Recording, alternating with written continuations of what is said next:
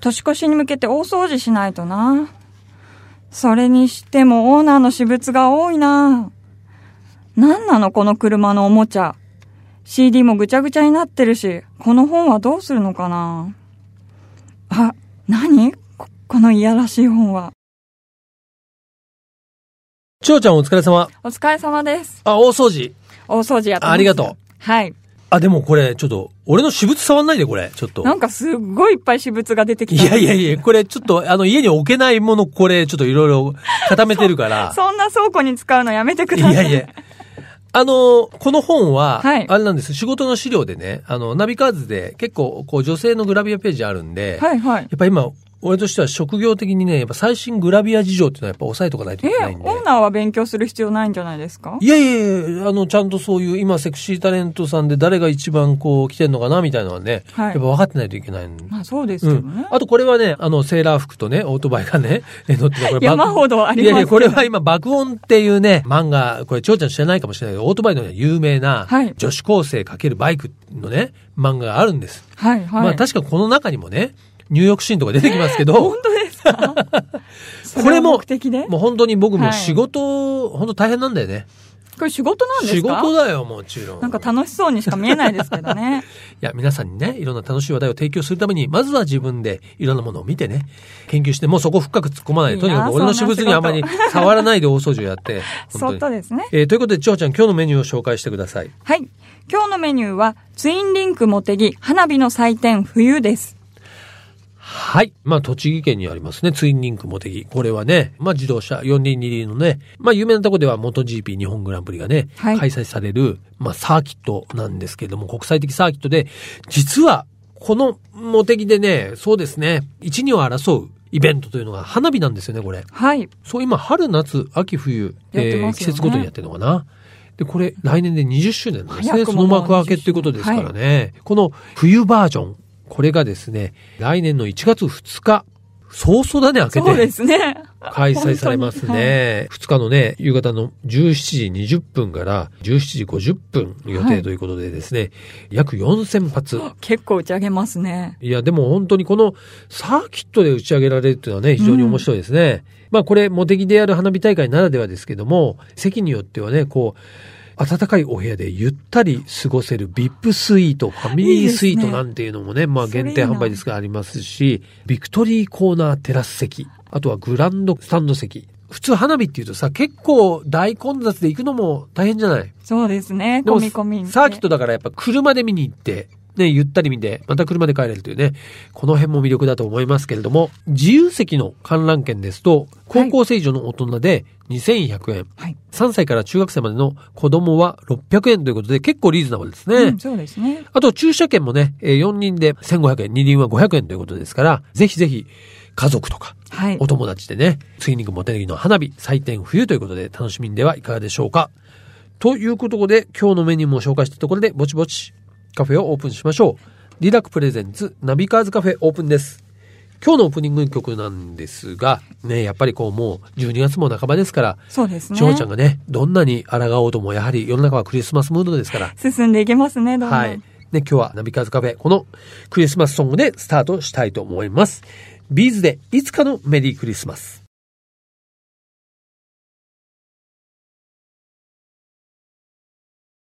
自動車雑誌ナビカーズとリラクゼーションスタジオリラクがお届けするリラク presents ナビカーズカフェ。カフェオーナーことナビカーズ編集長川西圭介と看板娘、小田千穂のナビゲートでお届けしています。オーナー、お客さんがいらっしゃいました。こんにちは。いらっしゃいませ。こんにちは。よろしくお願いします。よろしくお願いします。よろしくお願いします。はい。本日、ナビカーズカフェにですね、遊びに来ていただきましたのは、お一方が、秋田書店で、漫画の『ばくおん!!』ですね、こちらの編集担当されています、明治高尾さん、よろしくお願いします。よろしくお願いいたします。はい。もうお一方ですね、この爆音のね、アニメというのがございますが、このアニメ爆音の制作委員会より、トムスエンターテイメントの岸田拓馬さんです。よろしくお願いします。よろしくお願いします。はい。まずは、えーナビカーズカフェですね、美味しいお飲み物をご用意してリラックスしていただいておりますので、お飲み物をご注文いただきたいと思うんですが、じゃあ、明治さん、あの、お好きなお飲み物何でもおっしゃってください。お出ししますので。はい。私は、じゃあ、あの、いつも打ち合わせでよく飲んでいるホットコーヒーをお願いします。あやっぱりコーヒーですね。はいこの時期ね。ねはい。えー、岸田さんは？じゃあ、ホットのカフェオレで。カフェオレ。はい、わかりこました。の時期は。この時期かいものが。嬉しいなと。わかりました。うちの看板娘がじゃあですね、心のこもったコーヒーと。そうですねオリジナルでうん、あんまり美味しくないんですけど。わかんないですよ。えー準備はいさせていただきますが、はいまあちょっとお飲み物を準備する間にでもですね、お二人が開けてらっしゃる爆音についてご紹介していきたいと思うんですが、はい。このね、爆音どうでしょうね。この番組のリスナーの方、ね、どれぐらいの方ご存知でしょうか実はね、少なくともバイク乗りの間では今や知らない人はいないというようなですね、まあ一つ現象にもなってるんですが、明治さん、はい。この爆音について、はい。軽く説明していただくとすると、どんな漫画というふうに言えはいるでしょうか？。はい。爆音という作品はですね、はい出版社で、秋田書店とはいいう出版社で、ヤングチャンピオンレースという雑誌で連載をしております、はいえー女子高生とオートバイのテーマにしたコミックになります。女子高生と、はいオートバイですからね。ええで、女子高生が、まあ、オートバイの楽しさに目覚めて、こう、いろいろ、まあ、成長していくっていう感じですかね。そうですね。女子高生の目線から捉えたオートバイのいろんな物事をうんコミカルに描くという、そういう作品になっております。なるほど。現在コミックスが、あのー8巻まではい刊行されておりまして、うんさ新しいコミックス第9巻目が、はい今度の12月の20日に発売となっております。間もなくですね。そうですはい。なるほど。まあ、その女子高生と、まあ、バイクということですけども、これ、なんでそもそもね、はい。女子高生とバイクというはい組み合わせになったんでしょうか？はい。実はこの作品の誕生のきっかけがですね、もともとあの漫画家として活動していらっしゃる折本先生に、はい私が新連載の依頼をしに行った際にですね、はい。折本先生からいくつかあの新連載のアイデアをうん。提案していただいたんですけれども、はい。そのアイデアの中にですね、女子高生×オートバイっていうテーマの作品がありまして、で、恥ずかしい話なんですが、私オートバイが大好きでして、あいやいや、恥ずかしくないですよ。何が恥ずかしいかというとですね、オートバイ好きなのではなくて、オートバイ好きがゆえに、はいもう先生のそのアイデアの中の真っ先にそのオートバイと女子高生の企画に飛びついてしまった。そのね、そのアイデアが元になったのがこの爆音という作品になります。やはりこう、折本先生、あるいは明治さんでも、やっぱバイク好きっていうのは原点、原点にあるんですかね？そうですね。まあ、あの、アニメの方の関係者とかスタッフの方でも、あの、もう本当にバイク好きがかなり多くて。うん、で、まあ、あの、監督してます西村淳二さんですとか、はい。それからあとはその他の、あの、アニメのメインスタッフの方も、あの、皆さんバイク乗っていたりか、もしくは、まあ、この作品をやると決まってからうん、リターンライダーとして、あの昔乗ってたんだけども、もう、あの、改めて火がついちゃったみたいな人もたくさんいたりとか、実はね、まあ、今回あの、こうやってね、番組に出ていただいたきっかけというのも、まあ、この夏、はい。鈴鹿のね、はい。8時間耐久ロードレースで、まあ、爆音のトークショーのね、あの、MC をさせていただいたのがきっかけなんですが、はい。正直、うわこれ、8体で受けんのかなってちょっと思ったんです。はい。要は、おじす、あ、まあ、8体ってやっぱかなり年齢高いんで、うん。はい。どういう受け止め方をするんだろうと思って、はい。いざステージに上がったら、もう人がすごいですね、待ち構えていて、で、お二人のね、こう声優さんのもう本当にお話に、はい。もうすごい熱心に耳を傾けていたんで、あ、爆音って恥ずかしながら、僕はそんなに実は知らなかったので、もう、バイク乗りにすでに浸透してるんだってことを、その時初めて知りましてですね。はい。まあちなみにまだね、あの、まあ、長者もそうですけど、はい見ていなかったこれからという方のために、ちょっとそのキャラクター紹介をね、いただきたいと思うんですが、はい。まずですね、女子高生5人組のバイク部という部活で活動している女の子たちが主人公なんですけれども、中心になっている主人公の女の子が全く免許を知らなかったうん桜花っていう女の子なんですよ。彼女が高校に入学してすぐに、実家がオートバイ屋を営んでいるはい。同級生の天野音沙という女の子と知り合ったことで、はい。オートバイに興味を持って、そこからこう、どんどんどんどん自分でバイクを買って、うん乗って、で、いろんなことを試したりっていう、なるほどそういうことを始めたりする。そんなキャラクターです。そのバイク部でですね、はい。他に仲間がいく何人もいるんですけど、はい。鈴木好きで、はい。鈴木の刀の400を愛しているという鈴木凛という女の子、鈴木凛ちゃん。はい。はい。あと、お金持ちでドゥカティに乗る、まあ、うん箕輪聖というはい女の子。うんあと、いつもヘルメットをかぶったままの謎の多い先輩、ライム先輩。ライム先輩。これが結構ね、ポイントですよね、ライム先輩がね。そうなんですはいうんはい。まあね、今お話ありましたよね。まあ、キャラクターそれぞれが、ちょっとバイクのそのはい。メーカーとリンクしている主人公の羽ちゃんはね、まあはい。僕が思い羽はホンダのウィングマークね、はい。かなと思いますし、はい。あの、恩紗ちゃんははヤマハ。はい。まあこれはヤマハね、はい。この三連音叉という、はい。ね、あの、トレードマークですし、まあ鈴乃木凜ちゃんはね、はい。言うまでもなくという感じですけども、はい。まあ、ね、来夢先輩に至ってはね、まあ、ライムグリーンというね、はい川崎のイメージカラーですから、はいまあ、こういうメーカーとね、うまくこう、リンクさせてるっていうのはもう非常にはい、バイク好きを喜ばせる。ありがとうございます。えーバイクメーカー、それぞれね、ホンダ、ヤマハ、スズキ、えー川崎ファンいますし、はいどうなんでしょうね、バイクと女子高生、すごくギャップのあるね、組み合わせですけども、こうやって連載を、まあ、続けていく中で、はい反響はい。がこう出てきたり、はいこういう人に支持されてるって、そういうなんか実感っていうのはあるものなんですか、そうですね。もともとその、折本先生からのご提案いただいたアイデアの中の一つに私が飛びついたきっかけにはなったのが爆音なんですが、はい。まあ、正直な話を言いますとですね、はい。オートバイが、まあ、ちょっと残念ながら売り上げが少し下がまあ、ってきてしまっているっていう。部分もある。80年代にピークがありましたからね。はい。まあ、あの、残念ながらオートバイが今流行りの、まあ、うん流行だとはちょっと言い難い。ね。まあ、まあ、どうしてもその漫画作品をこう生み出していくときに、流行りの流行ものを取り入れてっていう傾向がある中では、ちょっとバイクというジャンルはどうなのか、うんそういう向きもあったと。なので、ちょっと担当編集があまりに真っ先に食いつくので、ごめんなさい、ちょっとびっくりされたようで。なるほどね。それはまあ単純にメジさんがバイク好きだったっていうことなんですよね。ただ、あの、実際にまあやるとなったら、先生もすごくもう、じゃあ本気で、うんもう勝負に行きましょうっていうことで、内容を練り込んで執筆してくださったんですけれども、はい。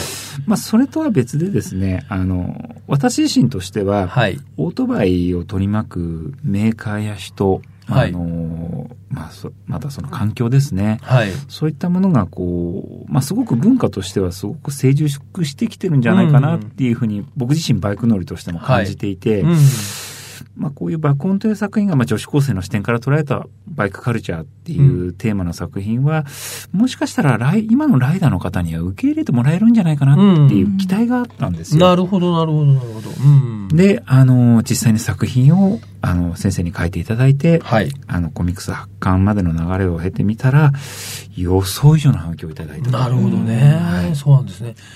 僕もまあ、このね、あの、爆音によってやっぱ本当若いはい。ね、人が、まあ、オートバイに興味を持つきっかけになったら本当にいいなと思いましたし、で、まあ、じ実際自分でも読んでみると、すごくもうこのね、バイクあるあるがふんだんに織り込まれていて、ね、なんかこう、思わず、まあ僕みたいにもう80年代からずっとバイクに触れてきてる人間も、こう、なんか思わず笑わされてしまうというような、やっぱネタが結構深いんですよね。はい。やっぱり、それがありき、だから、やっぱバイク好きにもね、支持されるんだなというふうに思いますが、いや、まあ本当にちょっと、あの、予想以上に話が尽きなくてですね。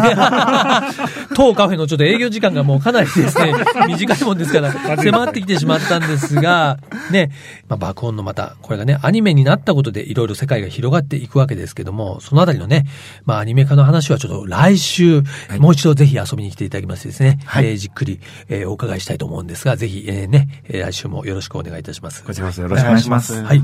そしてですね、最後に一曲ですね、楽曲のリクエストをいただきたいと思うんですが、やっぱりね、この爆音に関わりのある曲がいいかなと思うんですが、はい。これは、えー岸田さん、明治さん、どちらからえーリクエストいただくのがよろしいですか？じゃあ私の方からはいはい。リクエストということで、爆音のですね、はい。主題歌になります。アニメのあはい。と佐々木さやかさんが歌ってらっしゃるですね、はい。フィールアライブという曲を、はい。えーぜひお願いしたいかなと。わかりました。佐々木さんが本当に、あの、今回爆音アニメやるにあたってですね、うん。自分であの、教習所行ってですね、お。バイクの免許取ってきちゃったあすごい。方で、なるほどで、。あの、ロッシが死ぬほど好きだという。バレンティーノロッシが。そうなんですよ。ロッシが大好きわかりました。すごくいい、あの、曲になってますんで、ちょっと今回はこちらをじゃあ。ぜひ聴いていただきたいと思います。わかりました。はいではね、えーアニメ爆音のオープニングテーマでもあります、佐々木さやかさんのフィールアライブを聞きながら、本日のゲストで明治さん、岸田さんとはお別れしたいと思います。また来週よろしくお願いいたします。はい。ありがとうございます。ここからはアクティブライフナビと題しまして、スポーツ健康をテーマに、アクティブに生活していくための情報を、カテゴリーにとらわれず、多角的な角度から発信していきます。はい。で、先月末からお送りしております。我が元ナビがね、えー年末恒例で開催しているモティ。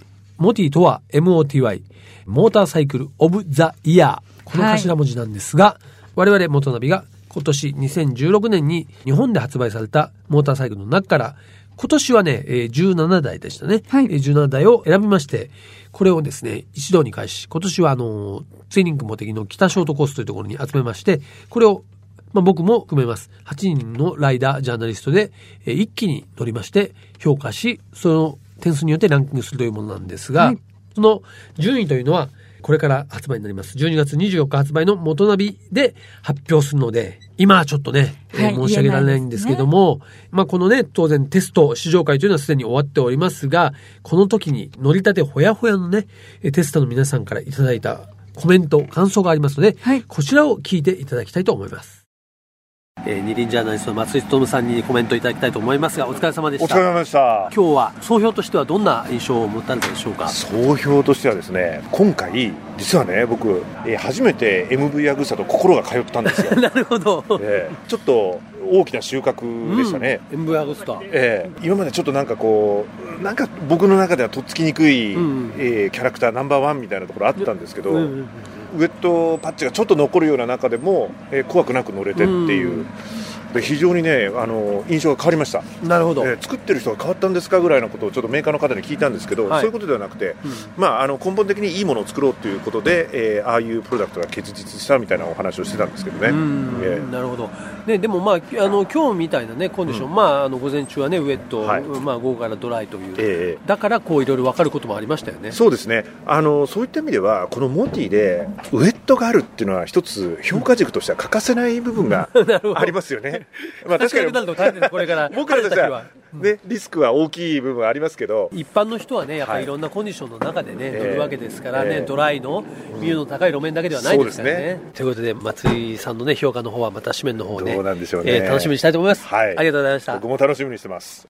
本日テスターを務めていただきました中村智彦さん、えー感想総評いただきたいと思いますが、いかがでしたでしょうか？前輪が大きいバイクが増えてきたじゃないですか。フロントホイールのね、サイズ大きいバイイクとか、クラシック旧車っぽい雰囲気を持ったバイクが増えてきたっていうのは、いいことじゃないかなと、うん。その性能追求絶対的な速さだけじゃなくて、うん。まあ、絶対的な速いバイクは 10R とかプレリアはそれでそれでスーパースポ面。白いんですけどね、はい。うん。うん。なんだろうな。より現実的に普通の人が普通に楽しめそうなバイクが一頃より増えてきたんじゃないですかね、うん。で KTM とか MV アグスタとかドカティとかとんがってるメーカーもだんだんこう丸く乗りやすく、そううん MV なんか結構びっくりですもんね。エンブアグスタもねね。そうですよね、ボディタね。昔前とは随分変わって変わって、うん KTM もしっかりですよね、うん。でも今ね、中村さんのおっしゃった、ちょっとレトロなネオクラシックなんて言われるモデルも、うん。サーキットで走らせても、うん。まあ別にそのちゃんと走るというところはありますよね。ちゃんと今の技術で特にスラックストンとかすごかったですよね、あれはいいとこにうん着地したというか、逆にスラックストン乗るとちょっとストリートチェーンとかポンで見ればもうちょっとなんとかなんじゃないかなっていう気持ちなんで なるほど、ありがとうございました。ありがとうございますということでね、松井さんと中村さんからご意見いただいたわけですけども、このね、モティ面白いのはやっぱりテスターそれぞれがね、やっぱりこう、まあ、好みというかな、やっぱり違うんですよね。はい。だから同じ17台でもですね、それぞれ注目しているオートバイ、それから乗った感想がやっぱ違うので、うんなんですが、まあ、この8名のテスターのね、はい。評価が合わさると、いろいろ好みを超越して、うん。やっぱりナンバーワンに輝くバイクっていうのは、不思議と、そうみんなの評価がね、揃うバイクがあるんですね。まあそのあたりがね、今年は一体どのバイクが1位に輝くのか、あるいはね、そのベスト10に入るのか、そのあたり12月24日発売のね、元ナビを注目していただきたいと思います。アクティブライフナビのコーナーでした。さて、12月から数ヶ月にわたってお送りしています、ナビカーズドライブインフォメーション。我々ナビカーズカフェの友好都市といえば長野県の長和町です。冬の長野、長和町といえば雪山ウィンタースポーツです。先週はエコーバレースキー場を紹介しましたが、長和町にはもう一つ大きなスキー場がありまして、これはね、僕と千穂ちゃんが実はね、えーはい行ってますね。今年結構行ってますね冬と夏2回行きましたね。はいそんな今週はブランシュたかやまスキーリゾートを紹介したいと思います。12月の10日からね、オープンということなんで、まあ、昨日まさに昨日です、オープンしたということになっておりますが、オープニングサービスとして、リフト1日券、大人2100円、シニア2100円、小学生1000円、幼児500円とね、これ通常価格の約半分ほどの料金設定になっております。はい。こちらオープニングサービスで12月の16日までね、適用されるということですが、ブランシュ高山スキーリゾートは、アクセスで言うと、まあ、中央道の、まあ、諏訪インター、あるいは諏訪南インターね、あとはですね、岡谷インターからも、はい大体どっからも、まあ、3、40分なんですが、あとはですね、上信越道のね、佐久インターチェンジを利用することもできて、こちらは北関東方面からアクセスしやすいですね。こちらのね、ゲレンデは、スキーヤー専用というのがね、はい。一つ売りになっておりまして、僕はね、ちなみにスキーしかやらないとかできないんで、やっぱりスキー世代なんで、そしてね、この日本最長のね、動くほどスノーウォーカーっていうのもね、はい。あありまして、あとは、あれですね、食事、充実しております。このね、ブランシュ高山スキーリゾートにはですね、場内に6店舗、それぞれこだわりがありますので、食事も楽しめるということで、ぜひ、ブランシュ高山スキーリゾート遊びに行っていただきたいと思います。来週はね、このブランシュたかやまからでね、電話をつないでお届けしたいと思っております。ナビカーズドライブインフォメーションのコーナーでした。リラク presents、ナビカーズカフェ、オーナーの川西圭介と、看板娘、小田千穂でお送りしてきました。今日はね、オートバイ、漫画、そしてアニメ、『ばくおん!!』のね、まあ、制作サイドのお二人をお迎えしてお届けしたわけですけども、はいやっぱりね、こういう漫画っていうのはね、やっぱこういろんな物事の流行りのきっかけなんですよね。そうですね。やっぱバイク好きな方が集まると、こういう縁で、こういう作品も出来上がるっていう。まあ思えばね、僕らの頃はやっぱり80年代にね、あのバリバリ伝説、まああとはもうちょっと遡ると七班ライダーとかね、はい。アイストララバイとか、やっぱその漫画を若い頃見て、憧れで乗って、今になって、えーもう乗ってるんですから、きっとこの爆音によってね、今のこの、まあ高校生とか、大学生、バイクの魅力にね、ハマって乗る人、えー増えるんじゃないかと思います。ね。えーぜひ来週もそんな話を聞いていきたいと思っております。はい。そしてこちらナビカーズカフェでは皆様からのメールもお待ちしています。メールアドレスは、ナビカーズアットマーク、fm 富士 .jp、navicars アットマーク、fm 富士 .jp までお待ちしております。毎週日曜日午後4時からオープンする車好きが集まるカフェ、ナビカーズカフェ。また来週です。お車を運転中の皆さん、安全運転でお願いします。リラク presents、ナビカーズカフェ、オーナーの川西圭介と、看板娘、小田千穂でした。それでは皆さん、楽しいドライブを。来週もご来店お待ちしております。Have a good coffee and drive!